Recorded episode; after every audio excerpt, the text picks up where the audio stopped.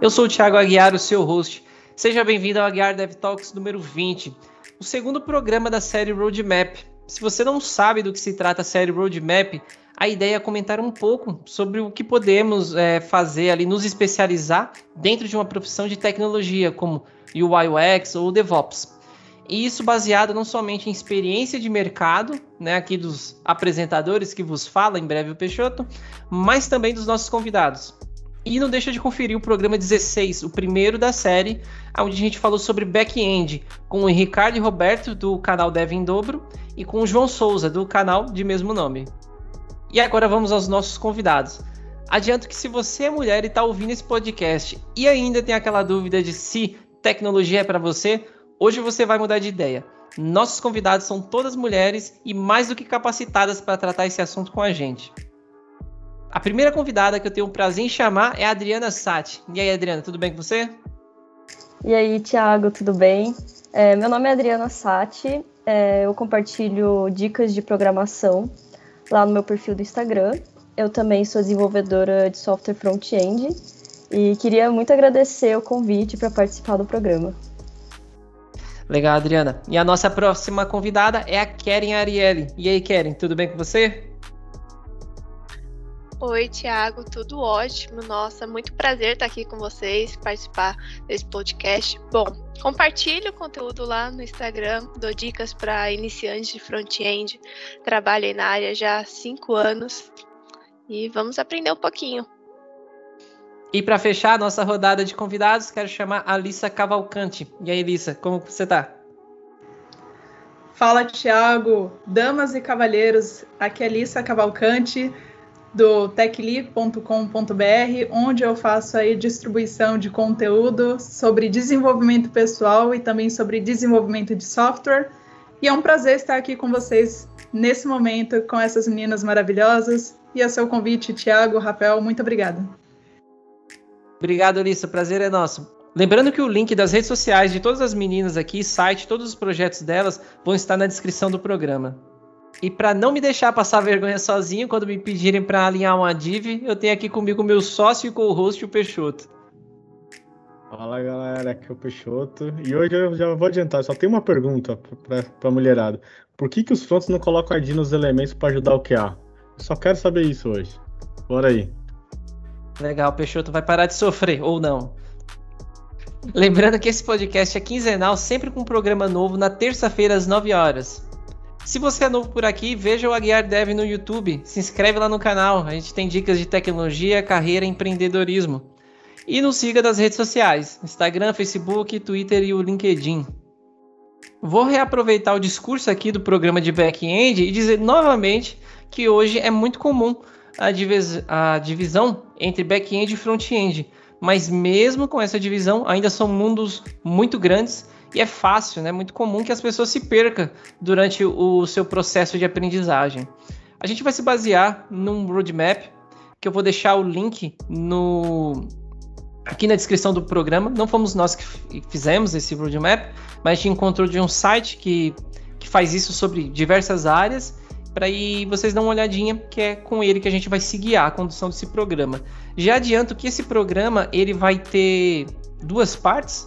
Certamente essa vai ser, vai ser é, um assunto muito longo, não vai dar para falar tudo em um programa só. Então já vamos deixar o convite aqui para essas mulheres voltarem e trocar ideia com a gente na parte 2. Bom, gente, seguindo aqui o roadmap, a primeira caixinha que a gente encontra é a de internet. Né? A gente tem algumas ramificações aqui. A que eu quero mais chamar a atenção é relacionado ao domínio. Parece, domínio e também algo tá meio que ali tudo junto, né? DNS, domínio e host, que é tudo que tem ali por detrás de uma página, né? A gente ah, acha que construir uma página é, é, tudo, né? Você pega lá o HTML, CSS, bota o JS, mistura tudo, aquela página tá linda, beleza. Mas como que manda aquilo para o mundo real, né? Como que eu já vi muita gente travar, eu já travei, né? Falei assim, ah, beleza, fiz um site. Ah, ou, ou, ou, e não sabia o que ia fazer depois, né? E hoje já recebi de alguém assim, pô, você sabe fazer um site? Eu falei, sei. Ele falou, faz para mim? Aí eu falei, ah, não, porque É, mas por que não? Eu falei, não, porque eu não sei pôr no ar, não sei o que. E, é uma coisa que parece bobagem, mas é onde você às vezes começa a ganhar. Sabendo isso, você começa a ganhar uma graninha, começa a fazer o site da padaria ali do Zé, ali da esquina, vai ali da perfumaria da Josi, esse tipo de coisa, aquela página simples, mas você precisa entregar, né? Não é só codar ali, tem que estar tá no ar. Então, ao meu ver entender de DNS, domínio, né? Um bom domínio, como é que eu registro um domínio? Que nem agora eu tô aí para lançar o meu primeiro site, um compilado aí dos projetos. E e putz, entender de um domínio, escolher um domínio, um bom domínio, saber o que é um bom domínio. Você vai pular xpto.com.br, né? Não, não soa muito uhum. legal. Enfim, então acho que essas são as coisas que eu, pelo menos, julgo importantes aqui em relação a, a, a do ponto de vista de um front-end, saber um pouquinho sobre internet. É, beleza, eu vou falar um pouco então sobre o que é um domínio. Domínio nada mais é do que aquele nomezinho que fica na URL depois do www ou depois do arroba no e-mail, e ele é um nome único. Então, toda vez que alguém for fazer um site e tudo mais, ela compra um domínio e aquele domínio vai apontar para o IP, que é o endereço que é tipo vários numerozinhos. Então, como é muito difícil a gente ficar decorando uma sequência de números, tipo 127.743 e etc., é mais fácil de decorar um domínio, tipo google.com. Então, para isso que serve o domínio. E complementando aí o que a Adriana acabou de falar, a internet, de uma forma assim bem simples, é uma rede global de computadores conectados de, através da internet. Internet já quer dizer que é uma rede. Então, assim, é, quando a gente olha para isso, para gente que é usuário, que está do outro lado da tela, que só às vezes assiste um vídeo no YouTube, que usa uma rede social ou acessa um site para é, agendar um serviço, é muito simples. Mas quando a gente decide se tornar um desenvolvedor, uma desenvolvedora de software, a gente precisa se aplicar a entender os fundamentos de como as coisas funcionam. Então, a primeira coisa, assim, se você está querendo mudar de carreira ou iniciar sua carreira na área de desenvolvimento especificamente front, que a gente está falando aqui sobre isso hoje, então é interessante que você se aplique a entender um pouco mais como a internet funciona, como que funciona o sistema DNS, como que funciona é, a informação que sai da máquina do usuário, que passa pelo modem, que faz a modularização ali pela é, rede telefônica que vai para a internet que bate no servidor lá do outro lado. E como que essa informação também volta quando você, por exemplo, como cliente, como uma, um usuário comum da internet, você envia alguma, clica em um botão e você automaticamente envia uma requisição até seguir esse percurso todo que eu falei para vocês. E o servidor tem que retornar alguma informação específica de lá e todo, toda a informação também retorna nesse mesmo caminho. Então, assim, é muito importante que a gente entenda os fundamentos de como a internet funciona, de como que acontecem essas requisições, é, qual a diferença entre bits e bytes. A gente está tá reunido aqui hoje falando principalmente baseado sobre esse roadmap.sh, que foi construído também por um desenvolvedor, que nós somos muito gratos à comunidade dev, né, por sempre proporcionar tanto conteúdo gratuito e bom para a gente. E esse roadmap é só mais um desses, é, como a gente pode dizer, desses recursos que são oferecidos a gente de forma gratuita. Em pensar que há 20 anos atrás, vários desenvolvedores é, utilizavam, uh, eles tinham que pagar para obter conteúdos de empresas grandes para sim ter um conhecimento para saber como resolver bugs e tudo mais. Hoje em dia a gente tem acesso a tudo isso de forma gratuita. E esse roadmap, ele com certeza vai te guiar se você está aí pensando em iniciar na carreira ou sair, ou enfim, sair da sua carreira atual e entrar na carreira como desenvolvedor front-end. Poxa, muito legal. É, viva o Google! Hoje a gente tem aí um acesso muito mais democrático aí de, de, de informação. É, eu queria até aproveitar aqui, é, porque é, no, no, no, episódio onde a gente falou do, do roadmap de, de back-end, é, até rolou uma, uma questão assim que, tipo, poxa, eu, eu, vou começar pela internet, tipo, conhecer todas essas coisas do, me, do o, tô misturando o inglês e o português aqui, né, o domínio e tal, né, tipo, talvez para quem tá começando, é, pode ser uma coisa assim, um pouco, putz, assustar, né, o que que é isso e tal. E aí eu vejo aqui no, nesse roadmap que a gente tem ali os próximos passos, né? HTML, CSS e JavaScript. Eles estão bem juntinhos ali aqui no, no desenho. Depois acompanha aí, né? Peguem o link na descrição. É... E aí eu vou usar até o que a gente comentou, assim, que, tipo, quando a gente faz alguma coisa que a gente consegue ver aquilo, né? É, eu, eu brinquei lá na, no, no, último episódio, é, tipo, a criança que vê aquele brinquedo piscando, faz, pulando, né, cheio de luzinha. Então acho que o HTML CSS é, é mais ou menos isso. Então, é, vocês acham que, que talvez não seja né, uma opinião assim nossa aqui, né? É, a internet seja o primeiro, né? Todas essas questões, ou tipo, já posso ir para o HTML CSS antes, talvez, até de, de entrar profundamente no que, que é esse entendimento? Olha, Rafael, eu posso dizer por mim. Antes de ter acesso, de ter conhecido o roadmap, eu decidi fazer a minha migração de carreira. Então, eu pensei já, eu já tinha um direcionamento sobre qual área eu queria é, estruturar minha carreira. Então, era front-end, eu já sabia que precisava ter esse pilar de HTML, CSS JavaScript. E foi o que eu comecei a estudar para mim foi muito bom porque eu comecei assim a dar os primeiros passos e ter realmente certeza que era aquilo que eu queria. Mas é, depois de um tempo já estudando os fundamentos sobre isso, aí eu tive acesso ao roadmap. Eu falei não, cara, eu vou parar e vou estudar a respeito do, do passo a passo que está aqui. Não exatamente o passo a passo que está aqui, mas isso aqui vai me, me vai ser para mim como um guia. Então eu parei e fui estudar a internet mais a fundo para entender os fundamentos. Eu acho que até se você já constrói alguns projetos simples com HTML, CSS, JavaScript e abre ali na sua máquina, já vai te dar um estímulo visual do que você é capaz de construir. E aí, só que você não pode se sentir é, ficar preso somente aquilo e achar que aquilo é o suficiente. Você vai ter que evoluir. Só que dá um passinho atrás e entende como que a internet funciona. O que, que é DNS? O que, que é hosting? O que, que é, é o que, que é um browser? Como eles funcionam? Isso tudo vai incorporar uh, uh, o seu, não só o seu repertório profissional, mas também vai te ajudar a resolver problemas de uma forma muito mais assim simplificada para você do que caso você futuramente né, isso é problemas futuros, né? Porque quem começa com essa basezinha de HTML, CSS, JavaScript, o máximo de problema que vai ter é alguns bugs ali é, no, no seu projeto, projeto pessoal que você está desenvolvendo. Mas futuramente, quando você já começa a mexer com projetos um pouco mais complexos e vai, que vai envolver é, back-end, que vai envolver frameworks e tal, com certeza você ter essa base anterior vai ser muito estrutural para você. Então vale a pena você dar esse passo atrás e estudar a fundo. Só para complementar, um, é, conforme a Alisa estava falando, é, realmente essa parte de estudar HTML, CSS e JavaScript é muito bom. Comecei estudando por isso, mas quando você coloca um projeto, é, começa a trabalhar num projeto maior, se você não entende essa parte de internet, você não entende como que funciona, você não consegue entender direito como que funciona o browser em si, é, você vai ter muita dificuldade para desenvolver um projeto, para você pegar erros, para você de, até debugar esse projeto ali no browser, na internet.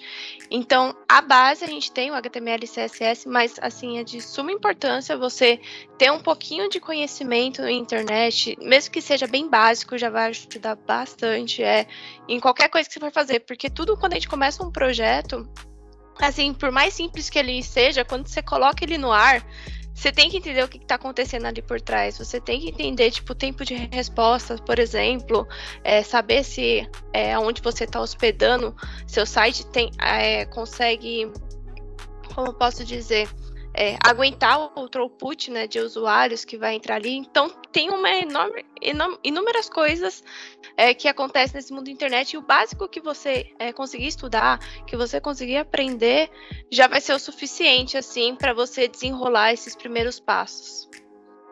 Gente, eu sou formada em engenharia elétrica, então acabei mudando de área. Mas na faculdade eu tive matérias de rede de computador e também sobre as camadas de aplicação. E daí nessa época o professor falou sobre P, sobre protocolo, sobre TCP, e eu odiei aquilo, porque foi algo muito teórico. E daí, cinco anos depois, eu fui conhecer JavaScript, JavaScript, HTML, CSS, uma coisa muito mais dinâmica, mão na massa. que me fez mudar de ideia sobre programação. Comecei a amar programação porque eu via as coisas acontecendo na minha frente, eu via a lógica que eu tinha feito funcionando e trazendo resultado. E daí que eu comecei a olhar para esse, todos esses códigos e siglas de uma forma diferente. Porque eu meio que já sabia uma parte do que estava acontecendo e agora eu queria entender mais profundo. Então, se você já tentou virar programador, já tentou entender como funciona a internet, o que é IP, o que é domínio e não conseguiu, às vezes você só precisa começar por outro lado. Às vezes começar com algo mais palpável que você consegue ver resultados aos poucos e depois ir aprofundando. Puxando aí a tríade que o Peixoto falou aí do front, né, HTML, CSS, JavaScript, eu queria puxar aí um detalhe da uma das ramificações aqui do HTML que eu, eu acho muito importante, que é em relação a escrever um HTML semântico. Né? Querem aí já adora pessoas que escrevem sites usando só divs, então assim é algo maravilhoso, é... brincadeira à parte. Assim, gente, div é um elemento que dá para usar de várias formas, mas não é porque dá que tem que usar, né? Existem inúmeras tags e cada uma tem o seu sentido, né? Se alguém criou outras tags, tem um porquê, entendeu? Então, assim, entendam porque, é, apesar de eu conseguir colocar um texto dentro do div e fazer alguma coisa, é, entendam porque eu devo usar um P, uma tag P de um parágrafo, algo do tipo, né? Isso, e isso já puxando a sardinha para outra caixinha que eu também acho muito importante, que é a acessibilidade. Isso influencia, ao meu ver, diretamente a acessibilidade, porque pessoas com deficiências, deficiências é, audiovisuais, elas têm um software que vai ler o programa, né? Então, por exemplo, tem lá o atributo da tag imagem, lá o alt, que é a descrição daquela imagem. É, para quem está vendo, quem está literalmente vendo né, a sua página, aquilo ali não faz diferença nenhuma. Mas novamente, não é porque não aparece que não faz diferença. Né? Esses softwares que lê, que lê a página, literalmente ele lê a página, fala o que descreve para a pessoa que tem alguma deficiência visual o, o conteúdo daquela página. E esse atributo é, ajuda esse software a, a, descrever aquela imagem para aquela pessoa que tem alguma deficiência visual a compreender a tua página, né? Então, assim, é, se alguém criou, tem um porquê, né? Não sai usando qualquer coisa para qualquer, qualquer tag para qualquer coisa e realmente conheçam. Ah, Thiago, mas eu não vou usar tudo. Realmente, não vai usar todas mas quanto mais você conhecer, melhor. Às vezes tem uma, o HTML5 tá aí trazendo uma. Já não é mais tão novo assim, mas trouxe uma pancada de tags novas que eu tava olhando um dia aí e não conhecia. Algumas tags mais específicas, que nem tem. Eu achei legal, tem um WBR, se eu não me engano, que ele já considera a quebra de página conforme a largura da sua página automaticamente. Então, assim, tem várias coisinhas práticas que às vezes você está reinventando a roda e tal coisa já faz aquilo para você. Então, assim, meu conselho em relação a isso é, é aprenda, é, se aprofunde no, no, no, seu leque de opções. E é por isso que é tão importante usar a, o atributo alt na tag image, para o computador conseguir reconhecer o que, que aquela imagem representa, tanto para acessibilidade como critério de buscas para o ranqueamento do Google. Isso que a Adriana falou é muito interessante, né? É, quando a gente está falando de desenvolvimento front-end, a gente está falando sobre aplicações que vão ser utilizadas na web, então especificamente em formato de site.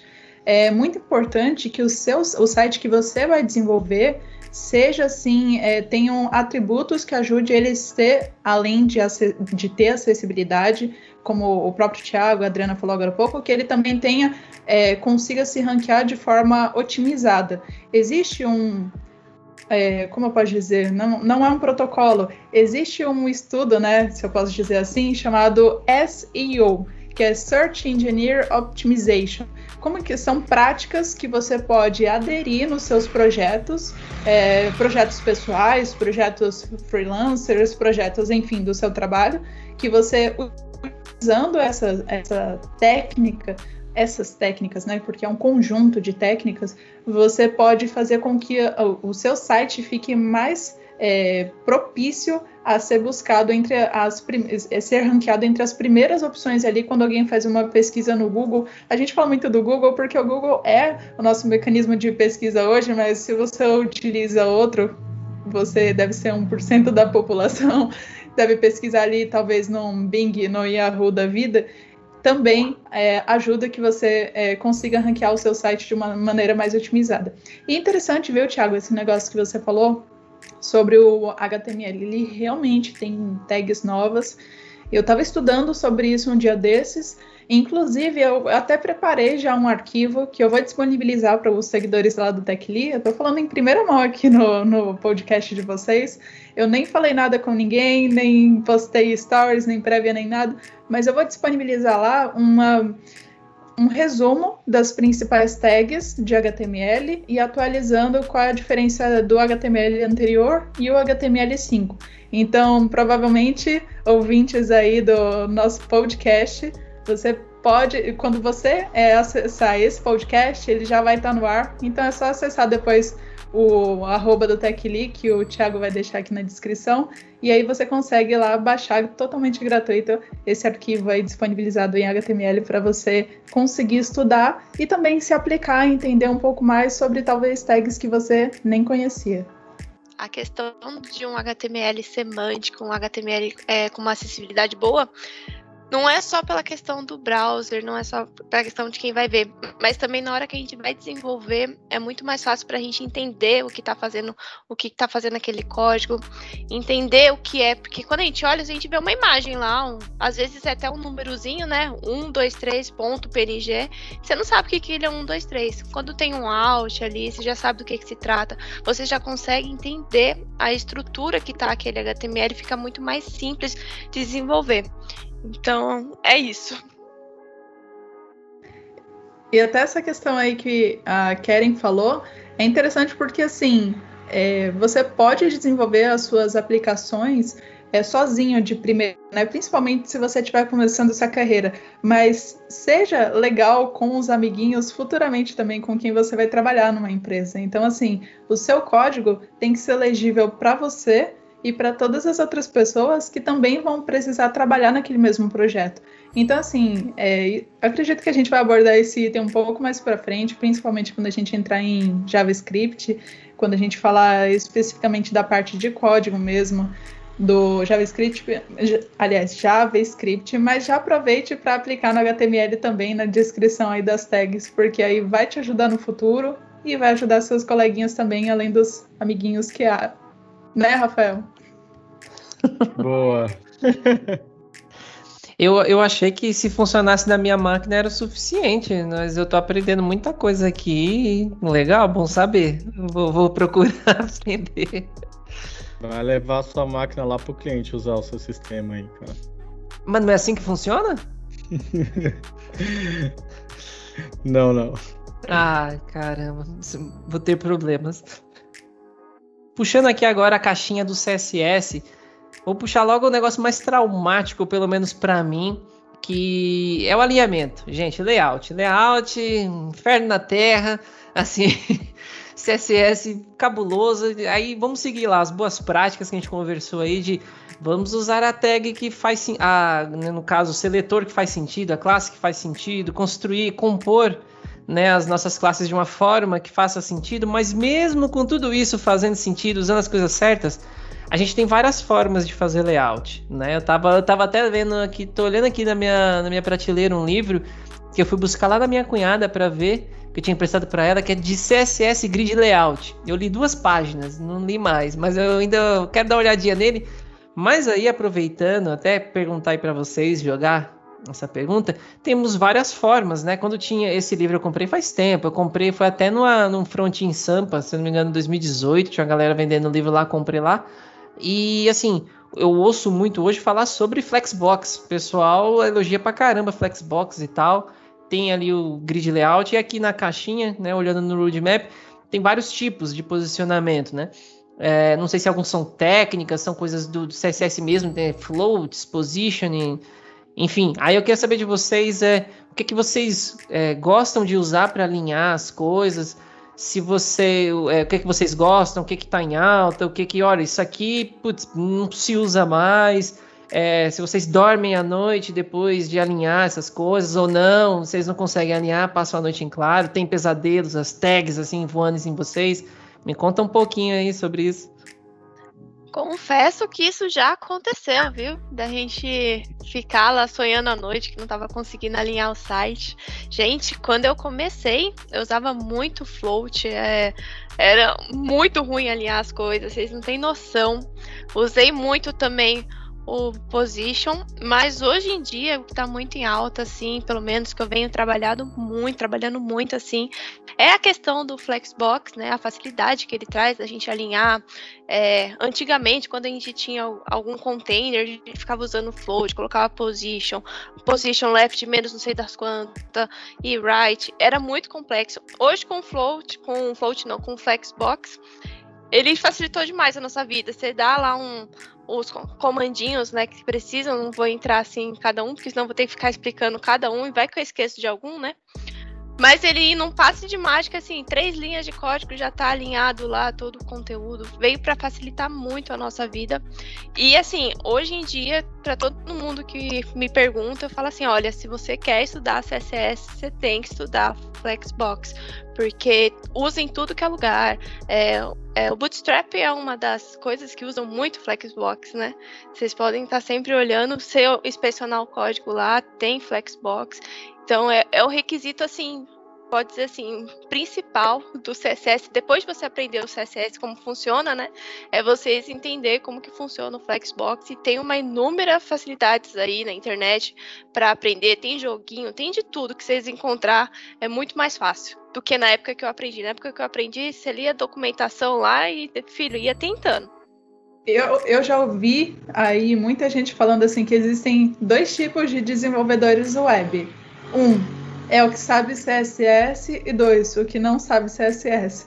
Mas é brincadeiras à parte, na verdade é que eles brincam dessa forma, mas o que quer dizer às vezes? Tem desenvolvedores front-end que priorizam ali a parte mais visual, então ele acaba estudando mais a parte visual e sendo claro, tendo mais aptidão para localizar aí, utilizar um Flexbox, para quem não sabe o que é Flexbox, é um, uma forma como a gente usa para alinhar os, qualquer tipo de item dentro da, da, do range que você tem de tela ali.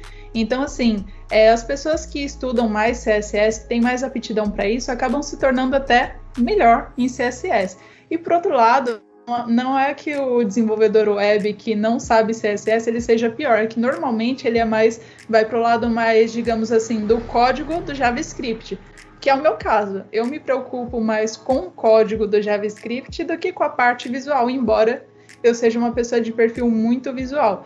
Mas o ideal mesmo, agora, como a Karen falou, né, e eu indico sempre pro pessoal muitos recursos, lugares onde você pode aprender. Eu tenho estudado muito sobre CSS, sobre posicionamento, sobre Flexbox e entendi a importância sobre isso.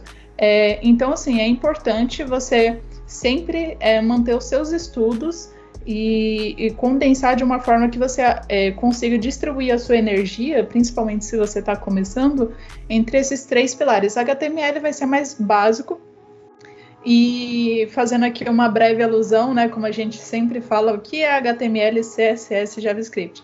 O HTML é o esqueleto, o CSS é a parte bonita. E o JavaScript é o que vai fazer as coisas funcionarem ali na parte da frente da aplicação que você está construindo. Então, assim, é bom que você saiba dosar aí, se você principalmente está iniciando seus estudos, dosar e dividir o seu tempo de estudo entre esses três. O HTML vai ser mais, é, posso dizer assim, mais básico pela minha experiência e eu acredito que das meninas aqui também. O CSS e, e, o JavaScript vai ficar aí pesando de acordo com o seu perfil, se você é mais do tipo de se preocupar com a parte mais visual ou de, de como as coisas funcionam. Então aí vale você testar. Bem, acrescentando um pouco sobre Display Flex, é, todas as tags de HTML ela já vem com CSS default. Por exemplo, uma tag div, ela já vem com o display block. Então, por, por default, ele se comporta como um bloco. E o H1, por exemplo, ele vem com o display inline, ele se comporta como uma linha. Então, no momento que você usa display flex, você diz que ele vai ser flexível, ele pode se comportar tanto como um bloco como uma linha. É por isso que o display flex é tão interessante, que usando isso você consegue alinhar do jeito que você quiser. É, e rapidamente comentar o que, a, que a Adriana falou, isso aí é muito interessante, porque eu, eu, lembro muito quando. Eu não sou o cara do front, tá? É o famoso full stack menos. É, não tanto no front, full stack menos CSS que quando você vai fazer um site do zero e tal, é muito raro, eu não tenho esse costume, né? Eu estudo coisas mais de back. Mas eu lembro que você quer fazer uma página simples, quer fazer aquele. alinhar aquela maldita div, né? Você, o que a Adriana comentou, é muito importante porque, por exemplo, o posicionamento das coisas não é lá no cantinho 00, né? Bonitinho no canto. Ele já vem, que nem as tags muito bem colocadas, ela já vem com CSS default. E às vezes você fala assim, ah, por que, que eu tô mandando ir para tal lugar e o negócio não vai?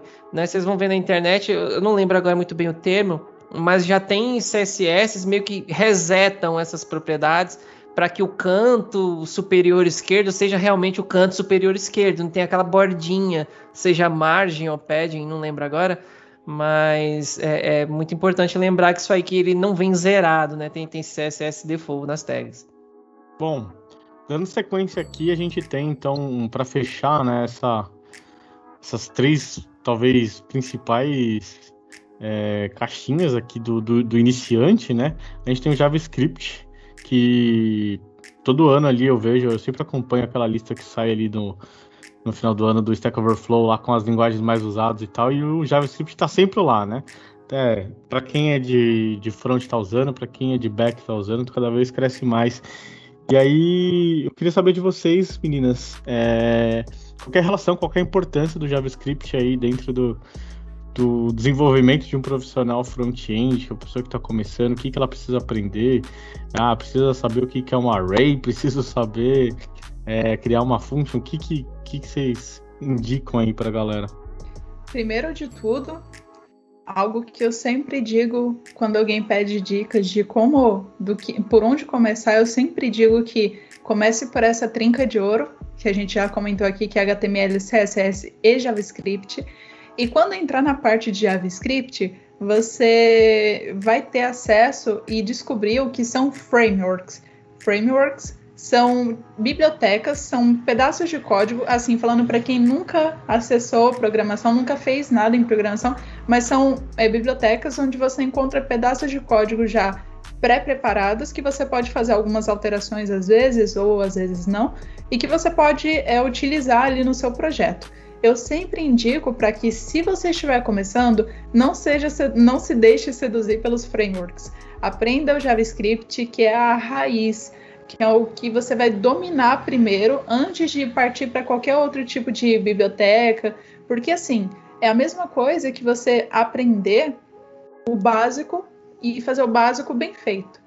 Tem uma coisa que é, nesse roadmap que até eu acho legal comentar aqui, é que eu não vi, não vi mesmo, mas ele não fala explicitamente sobre lógica de programação, que eu acho que é algo é fundamental. Lógica de programação vai ser fundamental, independente se você quer ir para front-end, ou se você quer ser como o Thiago, um full stack, ou se você quer ir para back-end, ou se você quer ser um, um, desenvolvedor mobile.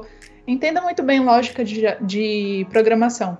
Lógica de programação ela vai te dizer as estruturas básicas que ocorrem em diversas linguagens. JavaScript é uma das linguagens que a gente está abordando hoje porque a gente tem um roadmap a seguir de front-end.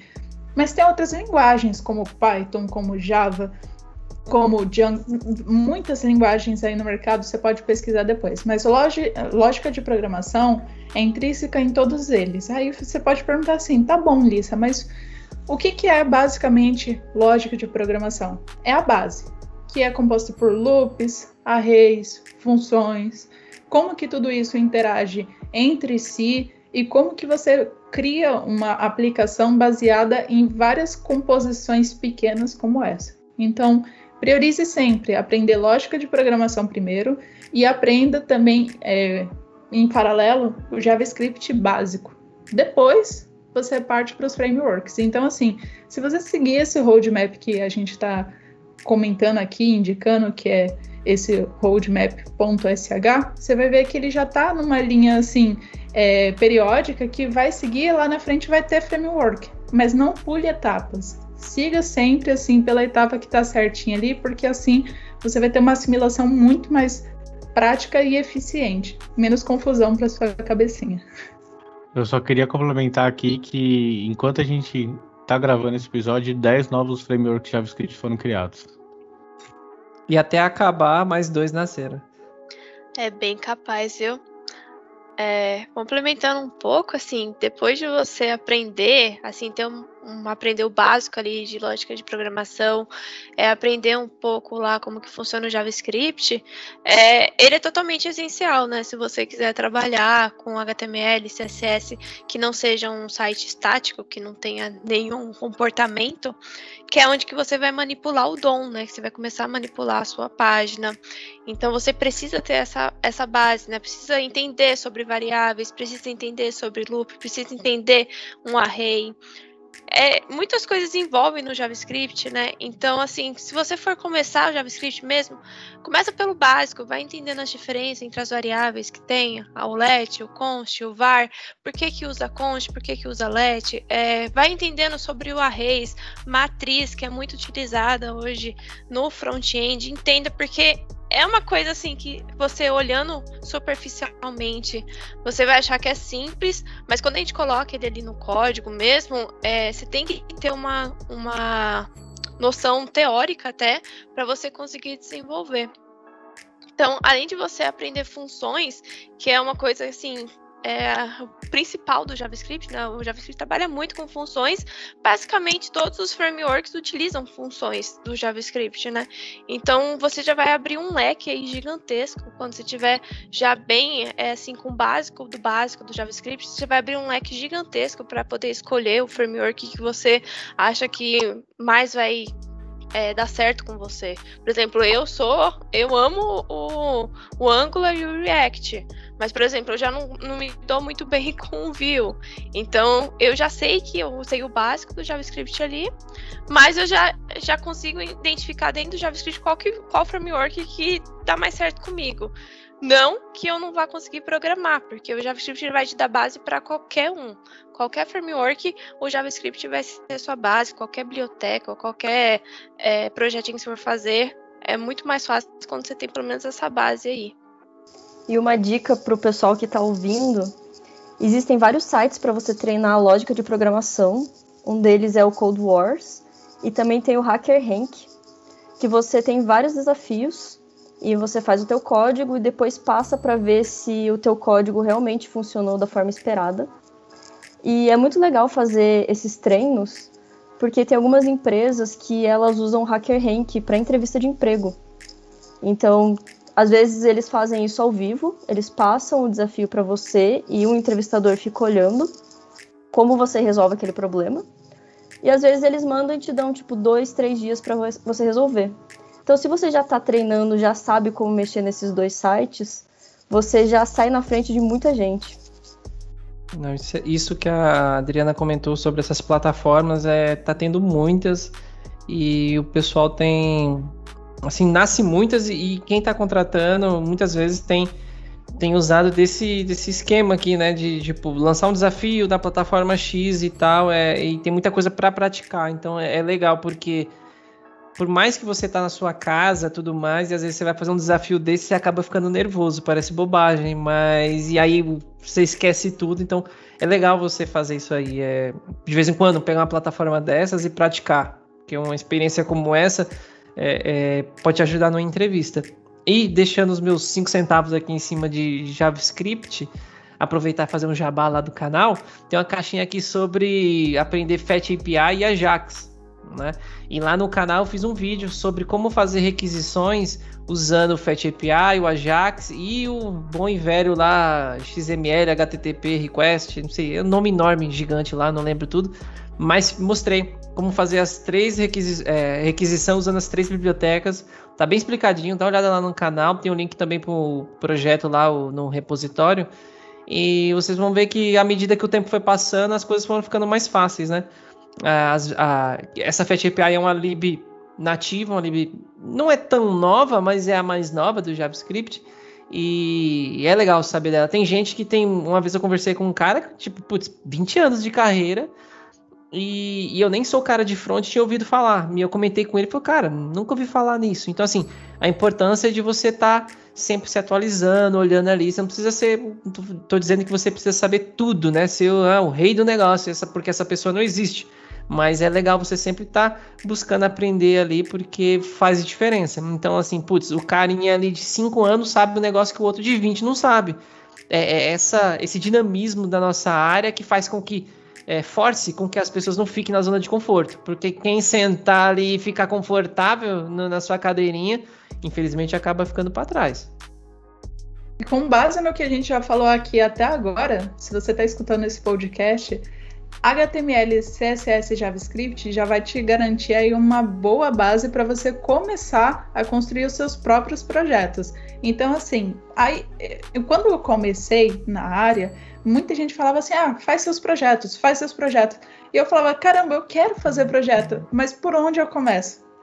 E assim, a dica que eu posso dar para você é: comece por projetos pequenos. Sabia que com HTML, CSS e JavaScript você pode criar projetos como, por exemplo, uma galeria de fotos ou então uma calculadora, uma calculadora de índice de massa corporal ou até uma calculadora mesmo simples daquelas de fazer as quatro operações aritméticas você pode criar também, por exemplo, uma to-do list, que é aquela lista que a gente faz de afazeres do nosso dia, e você pode deixar salvo ali no seu computador. Inclusive, você pode utilizar, se você quiser, você pode colocar também é, é, para a internet, para o pessoal usar, mas você pode utilizar ali na sua máquina. Você sabia que dá para fazer tudo isso?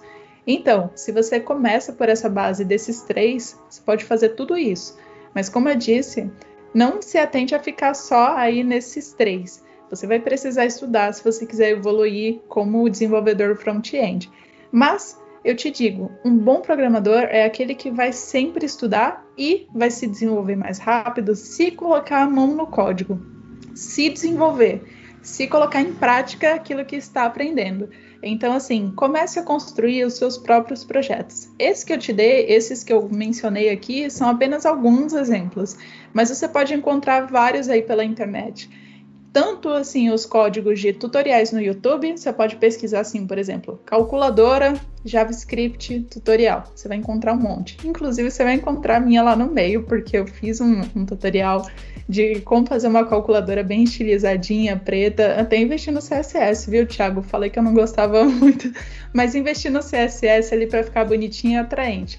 Você pode fazer vários projetos como esse. E é isso, é a prática que vai te dar aí é, força para continuar e que também vai, vai te mostrar que você realmente consegue construir coisas que são relevantes, não só para você, mas para outras pessoas também. Então, invista em praticar. Poxa, nem foi combinado aqui, mas eu vou pegar um super gancho que a Elissa deu, assim, sobre fazer aí o, né, praticar e tal.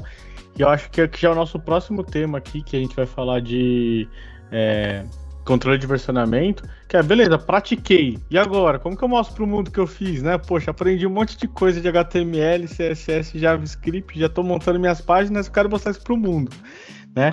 Então a gente tem hoje aí uma, uma ferramenta aqui que é bastante usada, que é o nosso próximo tema aqui, que não é só o Git, né? Apesar dele ser o, o principal hoje do, do mercado, né?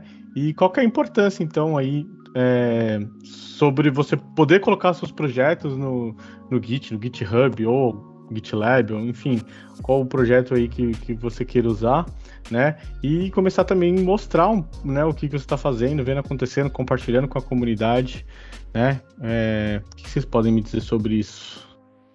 Eu, sinceramente, ó, Rafael, já ia engatando um assunto aqui no outro, mas eu parei para não atropelar o assunto e talvez se alguém quisesse falar mais sobre JavaScript. Mas aqui falando assim, é, o assunto que eu queria falar é se você já está construindo esses, esses projetos que a gente mencionou aí anterior, então aproveite também para não deixar só na sua máquina. Mostre para o mundo o que você está construindo. Como que você mostra? Com sistemas de controle de versão. O Git é um sistema de controle de versão e tem as plataformas que são mais amigáveis, que ficam na internet e que vão possibilitar para que você mostre esses projetos, esses códigos que você construiu para outras pessoas, que podem ser desde outros desenvolvedores, para os seus familiares, o que eu acho difícil, porque normalmente só da gente falar que a gente faz é, desenvolvimento de software, as pessoas não entendem. Então, se você mostrar um código menos ainda, mas se alguém na sua família conhecer, ótimo, você já pode mostrar para eles. E o mais importante de tudo, você também pode contribuir com a comunidade dev e também é, distribuir o seu código para que futuros recrutadores empresas, se é que é o seu objetivo de aprender um pouco mais e também de mostrar que você está disposto ali a ser contratado, a ser recrutado, é fundamental que você tenha ali um repositório. E existem várias plataformas como GitHub, GitLab, tem várias eu, no momento, prefiro usar o GitHub pela amplitude de outras ferramentas que a gente consegue conectar e também por ele ser muito, é, digamos assim, muito amigável, muito universal. Mas você pode escolher e pesquisar a sua plataforma para você hospedar todos, colocar todos os seus projetinhos lá registrado e colocar sempre, a, a, sempre que você fizer alguma alteração, você vai atualizar automático. Então, caso aconteça um advento, algum acidente, alguma coisa, se a sua máquina está com todo o seu código, todos os seus projetos que você fez na vida, e se você perde a sua máquina, infelizmente você teria perdido todos os seus códigos. Mas se você coloca num sistema de controle de versão, como o Git, você não vai ter esse problema, porque no caso, no GitHub, né, ele vai estar hospedado na nuvem, num servidor, ou seja, não vai estar no seu computador, vai estar na nuvem. Se você perdeu a sua máquina, é só você fazer o download de todos aqueles projetos que você quiser, de, de todos ou de algum, para sua máquina, que aí você consegue trabalhar nele de novo tranquilamente a questão de aprender GitHub é até bom para quando vocês estiverem procurando vagas, né? Muitas empresas mandam é, testes práticos pelo Git, então isso já vai facilitar muito a sua vida se você souber. Você não vai perder tanto tempo ali aprendendo é, a configurar o Git, a subir as coisas no Git, já vai ser um passo a mais. Inclusive, a minha empresa que eu trabalho manda coisa no GitHub para você para fazer teste prático lá, então já é um plus aí para vocês estudarem. Uma coisinha rápida para fechar o assunto, a importância de você colocar as coisas no Git, não só para os outros, né? Para os outros, a empresa, é, outras pessoas para verem o que você tem feito, como também forma de segurança, como a Alissa falou, né? Sua máquina explodiu, a Eletropaulo pegou fogo e você vai perder suas coisas? Não, vai estar tá guardado em outro lugar mas para você mesmo. Você não vai lembrar de tudo que você faz. E, inclusive, na data da gravação desse programa, eu fui atrás de um negócio que eu fiz lá em 2018, 17, de uma função, de um negócio de C Sharp, que, tipo, não é uma coisa que eu faço sempre. E foi difícil conseguir fazer o que eu queria e tal. Ralei algumas horinhas.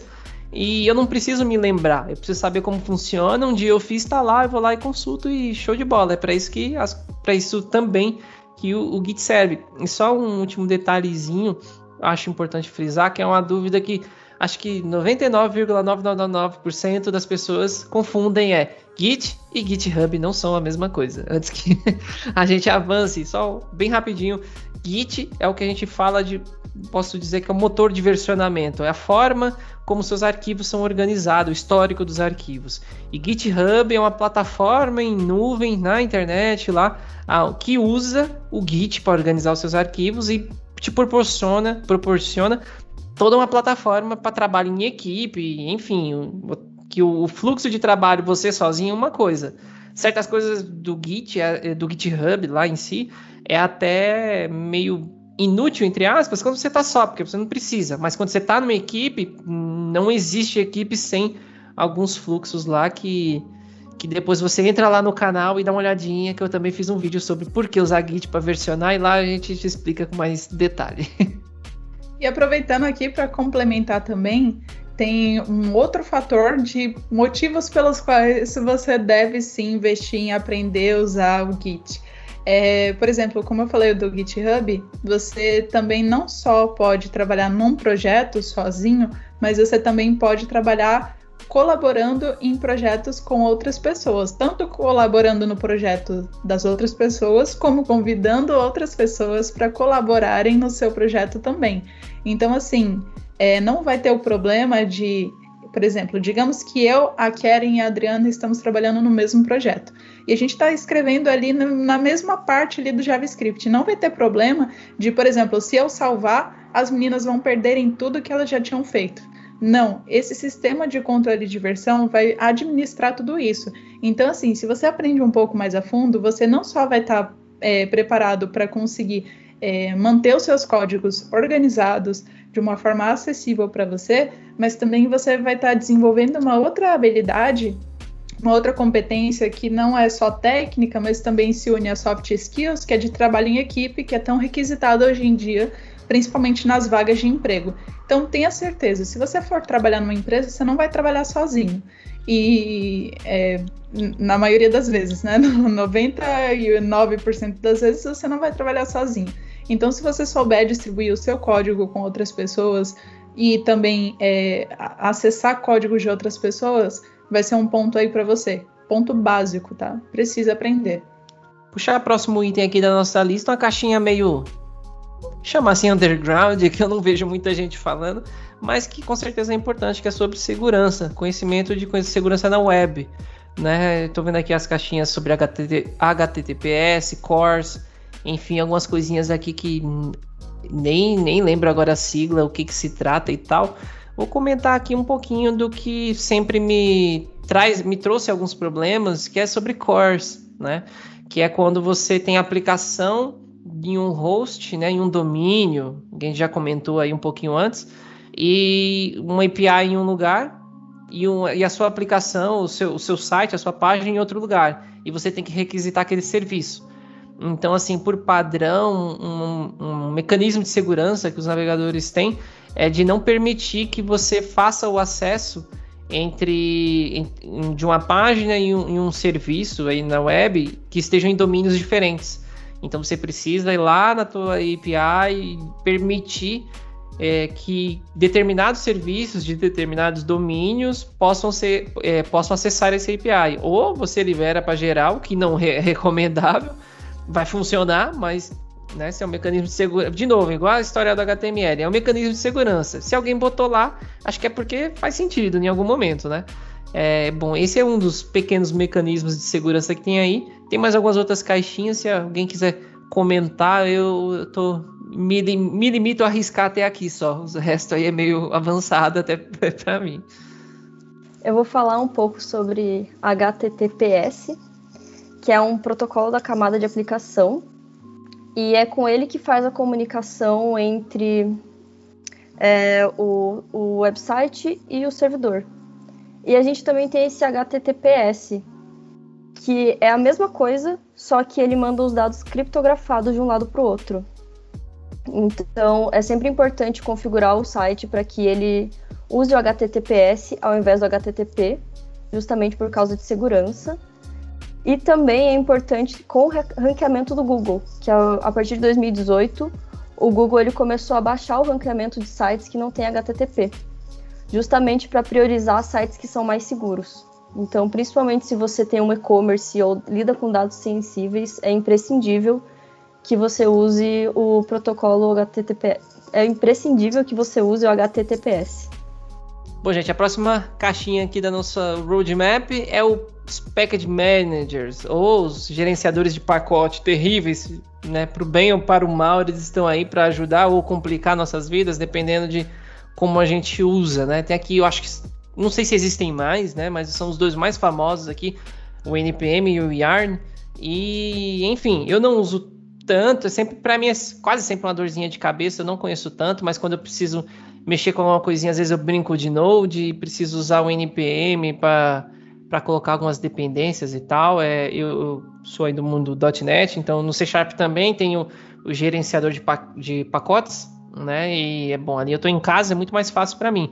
Mas quando eu venho aqui para o front, NPM Yarn, ah, sempre sofro um pouquinho. Como é que são esses gerenciadores de pacote para vocês? Vocês usam, não usam? Qual é o problema que esse negócio resolve? É, esses os gerenciadores de pacote, eles, o que eles fazem basicamente são é, automatizar o processo de instalar, atualizar e configurar é, outros configurar também e remover outros programas, né? Então, eles ajudam nesse sentido. Eu confesso para você também que não é uma das coisas mais divertidas para mim no desenvolvimento, é, digamos ali, que é o, o necessário, né, que a gente precisa ter para conseguir desenvolver algumas coisas. Eu costumo mais utilizar, eu já utilizei os dois, tanto o NPM quanto o Yarn, é, mas confesso assim que eu tenho uma quedinha maior por NPM. Assim como o Aguiar, é, eu venho de outra linguagem, não trabalho, trabalho bem pouco assim com JavaScript no meu dia a dia. É, então, assim, eu, eu, só lembro muito desses caras, assim, quando vem aquele bot do, do, do, GitHub falando que tem alguma dependência de algum projeto meu antigo, que eu já não mexo há tanto tempo, que tem alguma, alguma vulnerabilidade, alguma coisa que eu tenho que corrigir ali, atualizar alguma dependência é, nesses caras. Mas é, é uma outra coisa que, assim, que, que, que, eu, que eu me lembro também, cara, é baixar pacote NPM, criar aquele node modules na máquina que é gigante, que vem um monte de arquivo e fica lá. Mas enfim, a gente precisa baixar as dependências, a gente, né, não vai ficar reinventando a roda, então você baixa a biblioteca de outras pessoas e tal. E a acaba que precisa realmente utilizar esses pacotes, né? Não tem jeito.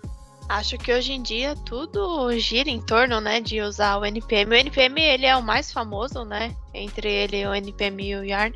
Todo mundo gosta mais do NPM, mas pela questão da facilidade, né? Hoje em dia você entra lá no site onde tem todas as bibliotecas disponíveis, você encontra de tudo. Então, ele traz essa facilidade para a gente não precisar, por exemplo, ficar fazendo código na mão. Você instala ali uma biblioteca rapidinho. Tem esse problema, né, da gente utilizar é, carregar aquele, aquela monte de informação lá no Node Modules, é, ficar um pouco pesado, mas traz uma facilidade na hora da gente desenvolver. Então, é, acho que é a, é a maior, é a maior ponto positivo aí do NPM. Também na questão, por exemplo, de vocês, quando vai começar um projeto, configurar uns projetos, tem algumas coisas do NPM que também dá uma facilidade na hora que a gente vai ali começar um projetinho do zero. E, gente, só uma observação. Não esqueçam de colocar o Node Modules no Git Ignore. Não faça commit com o Node Modules, porque fica gigante o projeto. E daí, se alguém, alguém for baixar teu projeto, fica lá cinco minutos dando clone. E eu confesso Sensacional. pra vocês... Ótima dica, viu, Adriana? E eu confesso para vocês que eu também já fiz isso.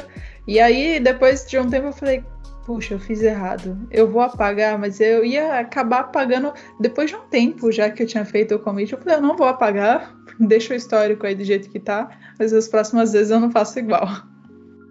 Ótima dica, Adriana. Esses dias eu fui baixar o repositório de um amigo que ele pediu para fazer um code review. Daí eu dei o git clone e começou a baixar.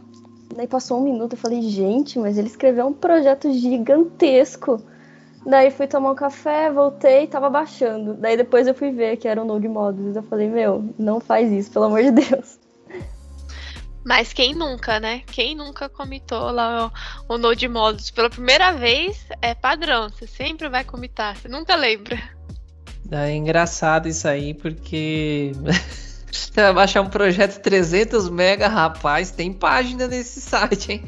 É, realmente, excelente dica. É, virou hábito para mim. Cria um repositório, bota um git ignore ali por padrão. Dependendo do projeto, você com o tempo você já vai até já ter um git ignore padrão para tipo de linguagem. Você já sabe a estruturinha das pastas, as porcarias que você não quer subir nem deve.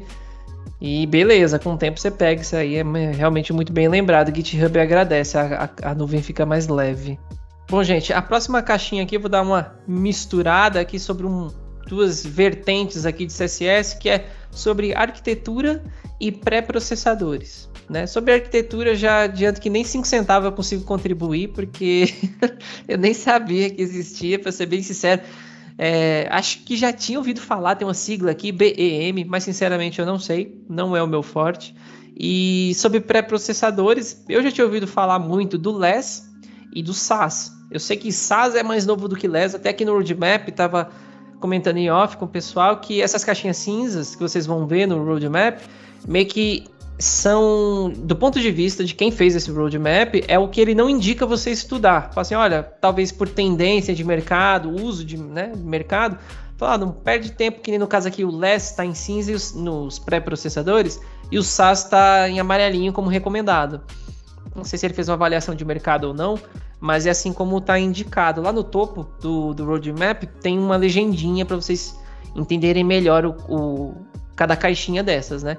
Mas também não consigo dar muito mais que 5 centavos desses pré-processadores. Eu sei basicamente que eles tecnicamente fazem com que vocês façam mais com menos, né? O CSS. Porém, eu sei também que uma vez que você usa ele, meio que você nunca mais consegue não usar, assim, num projeto. Ah, vamos tirar o SAS e fazer o CSS. Meio que não rola. Então, me conte um pouquinho da experiência de vocês relacionada à arquitetura e de CSS. Vocês já usaram? Achei aqui até bem, bem interessante o assunto. Não conhecia muito, é, não ouvi falar muito a respeito. E de pré-processadores. Bom, de pré-processadores é muito utilizado o SAS, né? É, ele tem algumas vantagens, né? Que é, diferente do CSS, a gente consegue criar ali dentro do pré-processador. Consegue criar função, consegue criar variáveis, a gente consegue criar os famosos mixins, né? Que tem hoje. E traz essa facilidade, como, como o Thiago falou, né? Quando você usa uma vez o SAS, é muito difícil você voltar para o CSS tradicionalzão ele dá para você é, escrever códigos é, é, numa cadeia de blocos, tem muitas facilidades. E na questão de arquitetura aí, o BEM, né, que é chamado, ele é baseado na questão de bloco, elemento, e agora esqueci o outro, é bloco, elemento e Acho que modifier, é isso. É quando é trata da ação da, da classe ou do objeto ali que você está trabalhando, né? É, por exemplo, se eu estou trabalhando com uma div, ela é um bloco. Dentro dessa div, ele tem um elemento e dentro desse elemento, esse elemento vai fazer alguma coisa, né? Que seria um modifier. E é uma estrutura que você vai escrevendo, tem toda uma estruturazinha ali de como que você escreve, é, usa underline para falar quando é um modifier. E tem um. Cada lugar usa de um jeito, mas seria mais ou menos isso a ideia do bem, né? Não sou muito familiarizada com o bem, uso bem pouco essa estrutura. Eu sou mais fã de escrever o SAS por ali e o, o que sai, mas basicamente, assim, por cima é isso. Se as meninas tiver alguma coisa para complementar sobre esse daí que eu não conheço tão bem assim, tão a fundo. Eu já ia aproveitar e fazer um trocadilho, Keren, porque você falou assim: eu já ouvi falar do bem, eu conheço bem, bem pouco. Tamo junto, eu conheço bem, bem pouco também. É, é importante a gente falar sobre isso, né? Porque apesar da gente estar do lado aqui desse podcast, falando com vocês sobre é, alguns caminhos que a gente já percorreu, a gente não sabe de tudo, a gente não percorreu tudo, nós somos eternos aprendizes. Uma coisa que a gente tem em mente quando a gente entra na área do desenvolvimento é que a gente vai ter que ser lifelong learner, ou seja, aprender a vida inteira. É, com as tecnologias mudando, evoluindo, a gente tem que sempre se atualizar. E no nosso caso não é diferente. No meu caso especificamente, eu posso dizer para vocês que eu conheço também do bem, bem pouco. mas vou estudar, né? Não, não estou, não estou é, satisfeita com isso. É, eu reconheço o meu estado atual, mas eu vou estudar e em breve, quem sabe, a gente não volte aqui no podcast falando exatamente mais sobre bem, falando bem do bem. Os trocadilhos estão maravilhosos. Para quem não trabalha na área de TI, trocadilho é, é, é quesito. Não pode não estar tá escrito na vaga, mas se o recrutador não perceber, porque ela tá falando ali que tem que aprender do bem. Eu já queria. tô me segurando para não falar assim, só não pode aprender do mal. E ficou registrado agora, saiu, não tem jeito, mas é, a gente manda os trocadilhos aí. Mas segue aí, gente. É engraçado porque parece que nós três temos um perfil bem parecido. É, no meu projeto e os projetos que eu passei, é, normalmente tinha uma pessoa que era muito especializada em CSS e curtia usar o bem mas a maioria dos devs fronts não gostavam muito de CSS, então ficava aquele CSS meio que, ah, vamos adicionar mais uma classe. Só que o problema disso é que depois você vai mudar uma classe que está sendo utilizada em vários lugares e causa um efeito colateral gigantesco e acaba que a gente não sabe muito o que fazer, vai ter que fazer uma super refatoração. É até uma coisa para mim, porque eu tenho que estudar mais de bem, que normalmente a gente não usa, mas também um aviso para todo mundo que é front-end, que é importante também estudar arquitetura de CSS, que a gente às vezes acaba deixando meio de lado, falando, não, CSS não é tão importante. Mas CSS, sinceramente, depois que passa um tempo, para mim, pelo menos, é a coisa mais difícil. Bom, gente, o papo aqui tá legal pra caramba. Essa série de roadmap aqui eu tenho aprendido demais. Confesso até que eu tenho aprendido muito mais de, nesse aqui de front, porque tem muita coisa aqui que eu não conhecia e é muito legal poder aproveitar a experiência de vocês, meninas que estão aqui hoje com a gente. E infelizmente, assim, a gente precisa encerrar aqui. A gente vai fazer ainda uma continuação, talvez mais um, dois programas, quem sabe tem bastante tópico ainda para a gente é, comentar, tá? Mas eu queria agradecer aqui a disponibilidade das três de poderem estar aqui com a gente, gravando até tarde, é, fazendo se disponibilizando, né, a passar um pouco do conhecimento que vocês têm. Então, muito obrigado, meninas. Foi realmente um prazer. Aprendi bastante. E aí, Adriana, se você quiser aí falar dos seus projetos, deixar alguma dica aí para a galera que está começando, que está ouvindo a gente, é, como né, começar nesse mundo de, de front-end, é, o espaço é todo seu. Galera, a primeira dica que eu dou é tentem novamente. Eu tive que insistir muito na programação para dar certo. Meu primeiro contato foi, com, foi em 2011, eu odiei. Tinha certeza que nunca ia seguir nessa área. Daí meu segundo contato foi em 2019 e eu me apaixonei. Então, às vezes a gente acha que aquilo não é pra gente, porque talvez a gente começa de um degrau muito alto. É bom dar uns passinhos para trás e começar aos poucos. E eu queria muito agradecer o convite do Tiago e do Rafael por participar daqui.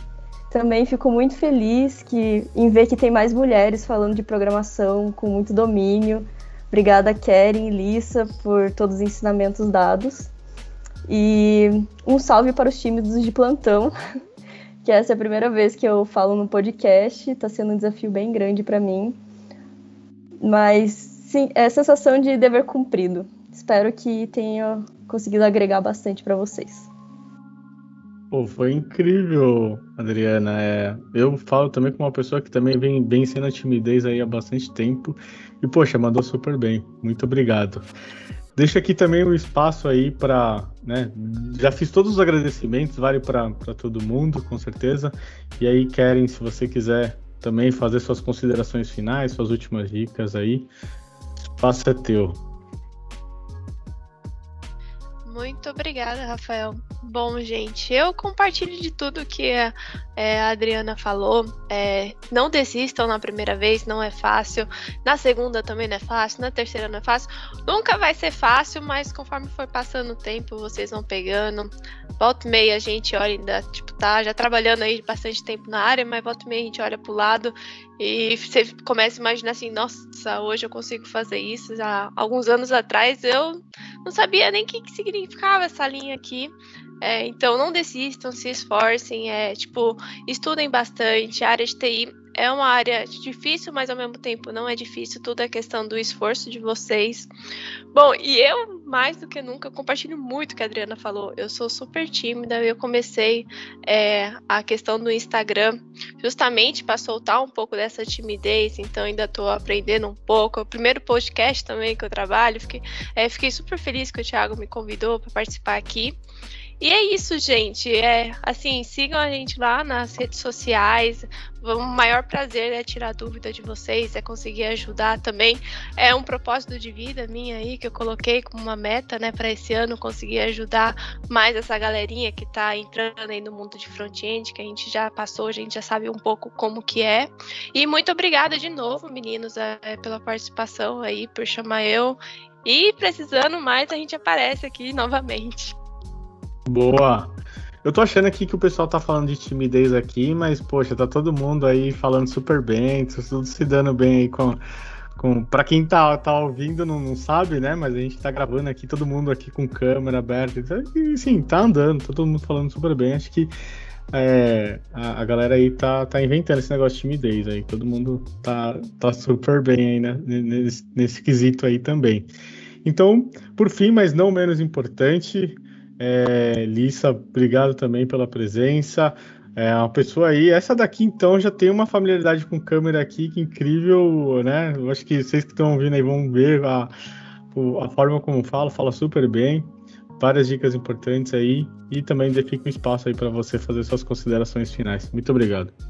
Foi um prazer enorme poder participar aqui junto com vocês. Mais uma vez, Tiago, Rafael, muito obrigada pelo convite e por hospedar a gente aí no podcast de vocês, trazendo mais meninas aí, incentivando mais mulheres na área da TI, junto com a Adriana, a Keren. Foi um verdadeiro prazer.